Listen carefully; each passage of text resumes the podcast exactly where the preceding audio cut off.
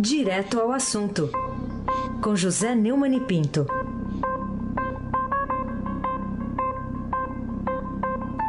Oi, Neumani, bom dia. Bom dia, Raíssen Abac, o craque. Bom dia, Carolina Ercolim, tintim por tintim. Bom dia, bom dia, bom dia. Bom dia, bom dia, bom dia. Bom dia, Almirante Nelson e o seu pedalinho. Bom dia, Bárbara Guerra. Bom dia, Moacir Evangelista Biasi. Bom dia, Clã Bonfim, Manuel Alice Isadora. Bom dia, melhor ouvinte, ouvinte da Rádio Eldorado 107,3 FM. Aysen, Abac, o craque. Vamos lá, queremos dar eco a você aqui, Neumann, para você falar primeiro para a gente sobre, sem eco, sem. É, sobre o ministro do Supremo, Alexandre de Moraes, ele é relator daquela, aquele procedimento que está investigando insultos, ofensas aos ministros do Supremo Tribunal Federal, parentes e tudo mais. Agora ele vai levar para o plenário essa questão?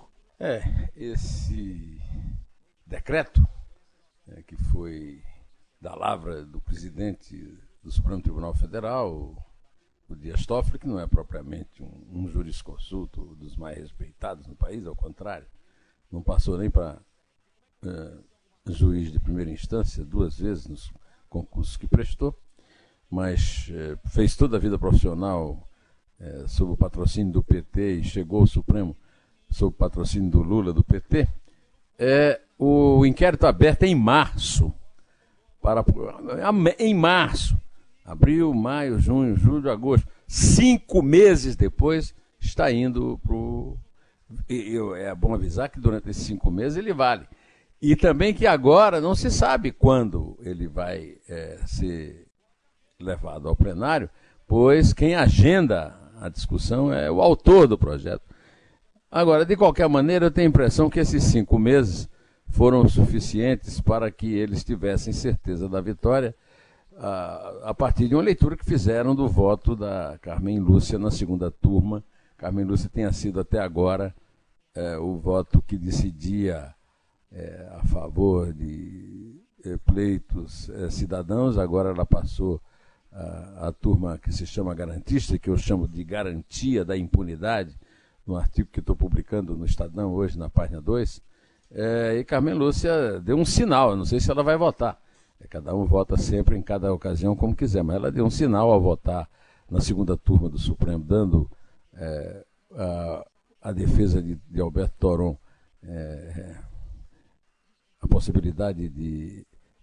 Foi anulando a sentença do Ademir Bendini, ex-presidente do Banco do Brasil e da, e da Petrobras. É, agora, isso pode. Agora, o, o, esse inquérito foi aberto para investir, investigar ataques e manifestações é, contra os juízes do Supremo que estão sendo protegidos por uma blindagem absurda que não é prevista na Constituição. Afinal de contas, o, o, o Supremo só é atingido quando acontece no prédio do Supremo. Ele, o, o inquérito infame parte do pressuposto de que o, a sede do Supremo é o Brasil, que é, no mínimo, uma manifestação de autismo é, institucional. Né?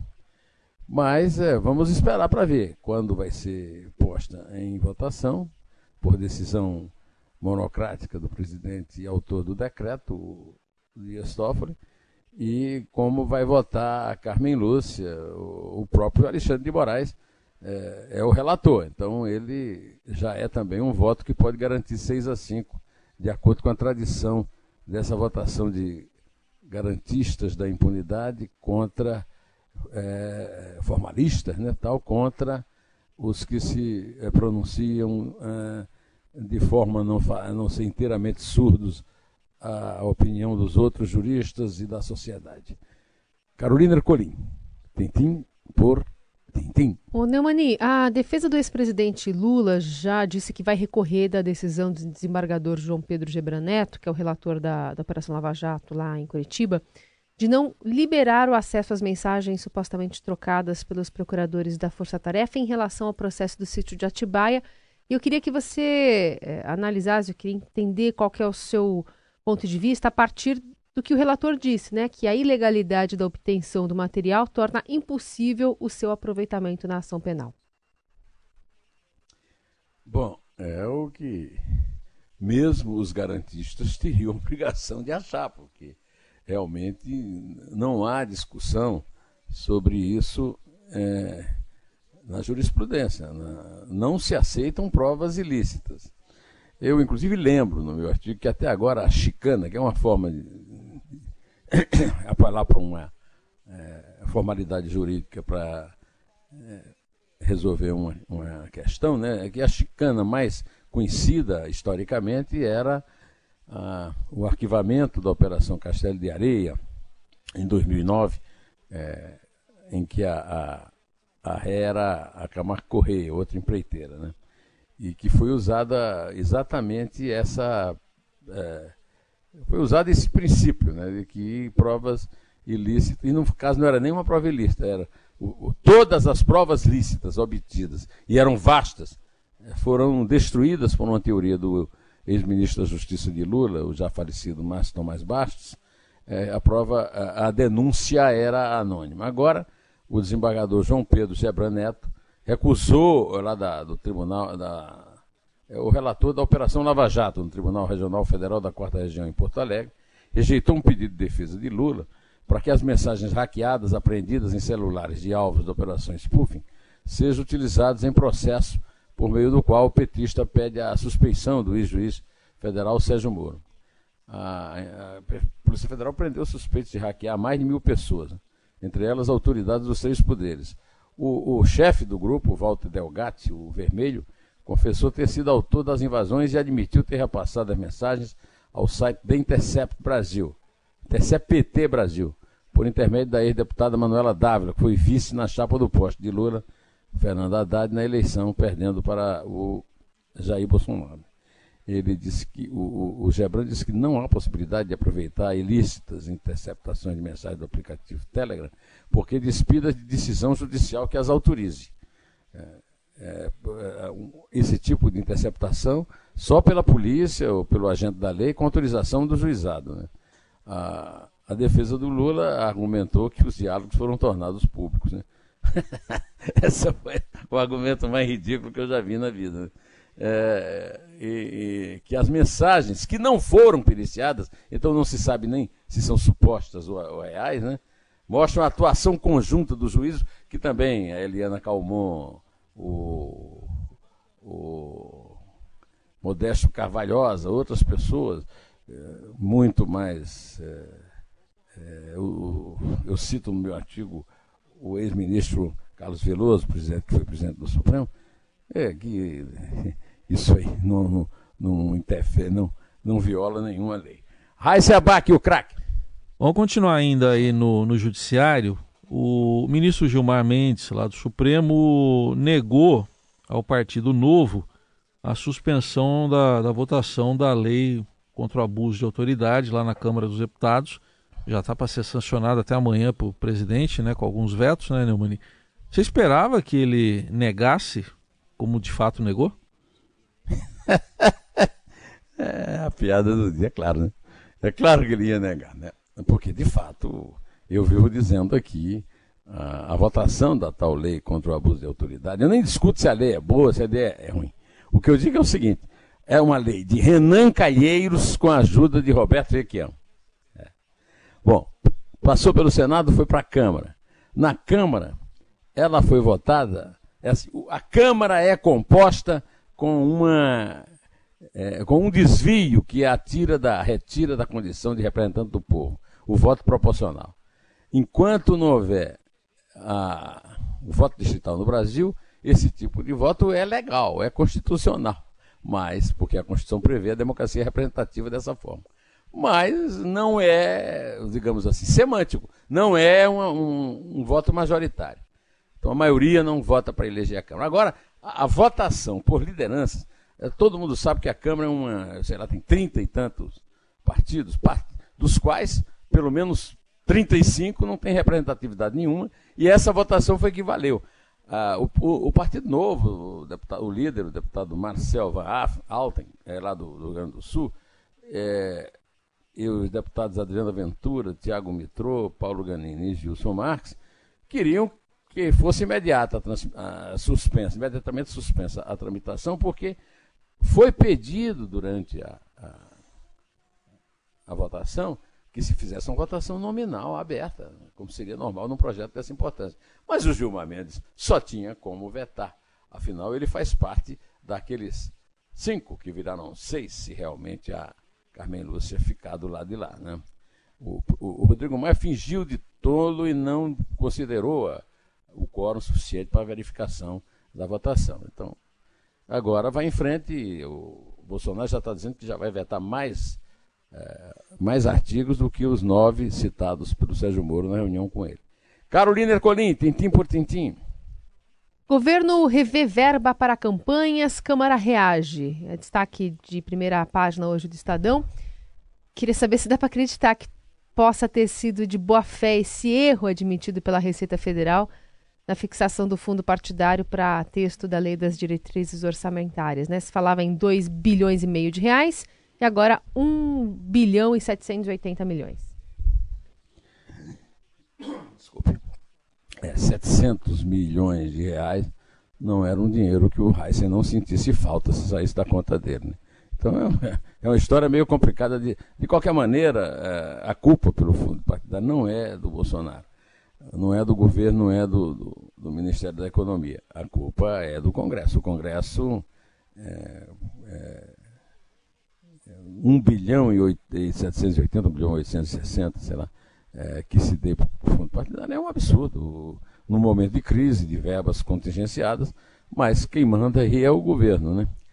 Se a, a previsão é de 2 bilhões e meio, já seria um aumento de 47%. Alguém aí que está me ouvindo pode me indicar quem foi, qual foi o trabalhador brasileiro que teve um aumento desse é, este, este ano? Então, o, o 1 bilhão e 800 mil do, do governo já é muito dinheiro é, que faz falta nas verbas que estão sendo contingenciadas e faz falta na retomada da economia para que os empregados, desempregados sejam empregados. É, Raíssen Abac, o. Bom, nesse tema ainda, o que, que tem a ver, Neumann, a aceitação pelo governo desse fundo partidário de bilhões por outro lado, com a queda de prestígio do Bolsonaro para alguns cidadãos que contavam que no governo dele houvesse uma nova política. O Bolsonaro, quando reagiu à, à pesquisa Datafolha, que contém uma ignomínia realmente, o terceiro turno da eleição em que o Haddad ganha dele, o que é ridículo, mas no, no relativo a, a, no que se refere à, à queda de popularidade dele, ele foi anunciado, prenunciado antes do Datafolha pelo, pela, por aquela pesquisa CNT-MDA e também pelo Atlas Político. É, eu tenho dito aqui que o Bolsonaro não está governando para todos os brasileiros, nem para os que votaram nele, porque os que votaram nele contra o PT têm de reclamar que ele está indicando que vai nomear para o Supremo Tribunal Federal para o lugar do Celso de Mello, não o Sérgio Moro, mas o petista bajulador André Mendonça, da Advocacia Geral da União. Nem contra o combate à corrupção que ele tem agora mesmo. Acabou de dar uma entrevista para a Folha chamando o Moro de ingênuo e o Paulo Guedes de chucro. Né? É, bom, de qualquer maneira, ele, a culpa não é dele, esses, esse, já vem do governo anterior, vem sobretudo da Câmara. Né? E, e é claro que o aumento dos 48% do fundo eleitoral repercutiu muito mal nas redes sociais, mas a equipe do Departamento Jurídico da Presidência passou sábado procura, tateando em busca de uma justificativa, né, dizendo que o governo apenas cumpriu a determinação fundamentada em lei da, da presidente do TSE, Rosa Weber. Bom, se foi assim, tudo bem, mas isso não resolve essa questão que eu estou lhe dizendo aqui. Né, que... E é bom anotar também o seguinte, que tem sido noticiado, inclusive o Estadão deu hoje, é, que a Câmara está revoltada e quer voltar aos 3,700, 3 bilhões e 700 que foram é, incluídos no, na Lei de Diretrizes Orçamentárias pelo relator Cacaleão da Bahia. Carolina Ercolim, Deus nos acuda. Ô, Neumani, depois de toda a onda da divulgação de supostas mensagens, né, pelo aplicativo Telegram entre o ministro da Justiça, Sérgio Moro, e o procurador da Lava Jato, Deltan Dallagnol, A manutenção dos índices de popularidade do ex-ministro te surpreende? O, o site Antagonista divulgou uma pesquisa do Atlas Político é, demonstrando que, apesar da queda de popularidade do chefe do governo e do governo, o ministro da Justiça, Sérgio Moro, continua sendo a figura pública mais popular do Brasil. Ele tem uma imagem positiva para 51,7% dos eleitores, segundo o Atlas Político. Em junho era de 51,4%, em junho, é, em julho de 51,4%, em junho de 50,4%, ou seja, o, o, a divulgação, a insistência dessa divulgação no conta-gotas de veneno, a, a ida de Glenn Greenwald para o Roda Viva, nada disso altera o amor do povo pelo Moro. Nem sequer as, as farpas que o, o chefe dele, o Bolsonaro, está jogando contra ele. É isso que o William Vac deixou claro no artigo dele, publicado uh, na semana passada, né? É, que o Sérgio Moro, se quiser, pode vir a ser um, um concorrente razoável para o, o Bolsonaro. Já os outros, Raíssa Ainda sobre essa pesquisa aí, Neumani, do, do Atlas Político, queria que você falasse de quem aí surge como principal oponente ao projeto de reeleição do presidente Bolsonaro em 2022. Parece que vai ser um caldeirão essa eleição, é isso? Um caldeirão, né? Eu já, eu já dei uma risada aqui, porque o, o Luciano Huck aparece como um dos líderes do centro para evitar a polarização ideológica, né? Agora também estou dando risada porque, numa entrevista exclusiva à Folha de São Paulo, o Bolsonaro é, chamou o João Dória, seu ex-aliado e agora desafeto por causa da eleição, de ejaculação precoce. Eu acho, é, eu tô, estou sentindo que o Bolsonaro está investindo muito na, na polarização e também a, a, esquerda na polarização, porque essa polarização que tanto o centro execra é uma polarização do eleitor. Então não adianta vir. E se vier, que vem armado, como dizia o, o João Guimarães Rosa no Grande Sertão Veredas. Por exemplo, se o Atlas político tiver certo, o João Dória está mal na fita, viu?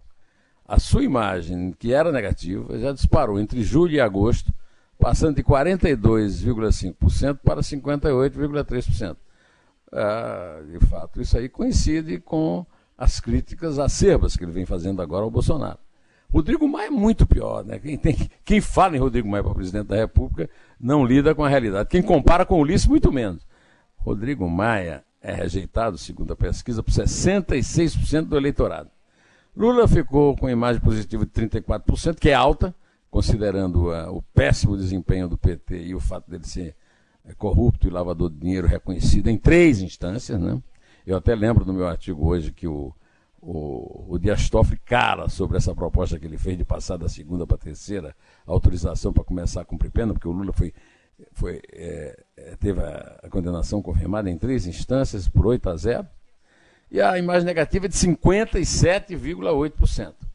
Haddad, que segundo a, a, a pesquisa da Datafolha, é, é, ganharia de Jair Bolsonaro no mano a mano, agora numa eleição que não existe, né? É aprovado por 26,8% dos entrevistados e reprovado por 58,4%. O, o diretor do Atlas Político disse para o jornal El País, que é de esquerda, que o centro está abandonando o Bolsonaro, mas a base bolsonarista é ainda bastante coesa. Talvez a aposta que o Bolsonaro esteja fazendo na, na, na direita, que começou com a sua campanha, não seja de tudo é, lógica. Carolina Colim, tintim por tintim. O Neumann ainda queria falar contigo sobre uma decisão da Justiça agora, saiu às 5 da manhã, concedendo a liberdade ao casal de ex-governadores Antony Garotinho e Rosinha Mateus. Esse documento foi assinado pelo desembargador Ciro Darlan e atende um pedido da defesa. Eles vão responder agora o processo em liberdade. Essa decisão menciona que a defesa enfrentou dificuldade de acesso aos autos do processo e destacou que falta embasamento para que se justifique a decisão de mantê-los presos.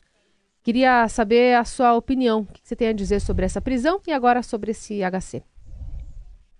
Tudo como dantes no cartel de Abrantes, né? Os, é, os policiais investigam, os promotores denunciam, os juízes julgam de forma justa, e aí os altos tribunais soltam. Consideram que a sua função garantista garante a impunidade mesmo, para valer. Isso é por um motivo muito simples na minha cabeça, na minha cabeçorra, viu, o, o, o é, é o seguinte: os juízes, promotores e agentes passam em concursos e, e, e seguem carreira. Os ministros, hoje, os tribunais regionais federais já também têm uma boa prevalência de é, juízes de carreira e passados em concurso. Mas do Supremo Tribunal Federal, o Superior Tribunal Federal, o, o Supremo Tribunal Federal, esses são basicamente formados, basicamente não, completamente formados por indicações políticas que obedecem a critérios que nada têm a ver com a justiça. Pô, isso muda, nós vamos ter isso. É, como é que o, o, irmão Carmelo fazia? Prende, solta, prende, solta, prende, solta. E o, o garotinho e a Rosinha, liberados pelo ex-juiz dos menores lá no Rio, saem da cadeia e com isso se quebra aquela corrente de ex-governadores presos ou ameaçados de prisão. Uh, os altos tribunais garantem a impunidade porque são indicados pelos políticos, mesmo os que não são impunes. Né? Por exemplo, o, só para encerrar aqui, vamos contar aqui no, no Supremo, nós temos o, o Celso de Mello indicado pelo Sarney, o Gilmar pelo Fernando Henrique, né? o, o Marco Aurélio de Mello pelo primo Collor, né? aí os, é, tem mais é, sete indicados pelo PT, por Lula e Dilma, e um pelo Michel Temer, que a qualquer momento pode ser preso e solto. Preso e solto, como diria o irmão Carmelo, personagem favorita de Heisen Abaixo. Isso. Mas você deu aí a versão. Ah lá, você deu a versão atualizada. Vamos para original, vamos para original. É. Si para, caso si para, caso si para, caso si para, é que eu não caso. Então tá bom. Eu não solto, mas eu, mas eles, loro, como diriam os italianos, loro soltano. certo, Carolina, mano. Carolina, conta aí, Carolina. Certo, mano. Pode ser em italiano? Pode. É tre? Eu vou falar, é dois. é uno em pé.